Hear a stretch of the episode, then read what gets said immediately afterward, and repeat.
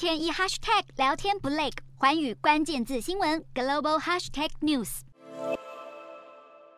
北韩迎来已故领导人金正日逝世十一周年，没想到就在悼念活动隔天，十八号上午，当局又朝东部海域连续发射弹道飞弹，飞弹掉进了日本专属经济海域以外，让日方再一次提出抗议。距离北韩上一次发射飞弹已有一个月。今年以来，平壤当局公开承认有三十六次发射活动，射出了超过六十枚弹道飞弹。不但尝试在飞弹上挂载核弹头，第七次核试的消息也传得沸沸扬扬。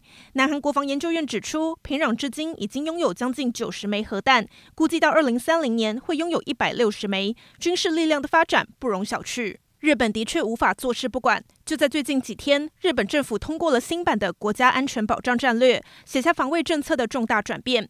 有分析认为，北韩最新的射飞弹也是在抗议日方新战略内容。日本的新安保战略明确规定，一旦确认敌方有攻击行为，日本就有攻击敌方基地的能力。这改变了日方在过去七十七年来只专注防守、排除进攻的原则。与此同时，政府还要在未来五年间编列四十三兆日元的国防预算，这让日本的防卫费用从国内 GDP 百分之一的占比直接翻涨到百分之二。日本强化防卫条件，北韩提升核武力量，中国也加速军备发展，这让位处中间的南韩等同被几个军事强国包夹。南韩政府已经表示，一旦朝鲜半岛爆发战争，日本要攻击北韩前，要先有南韩点头。不过，有了新战略文书的日本只回应，行使反击能力，无需他国批准。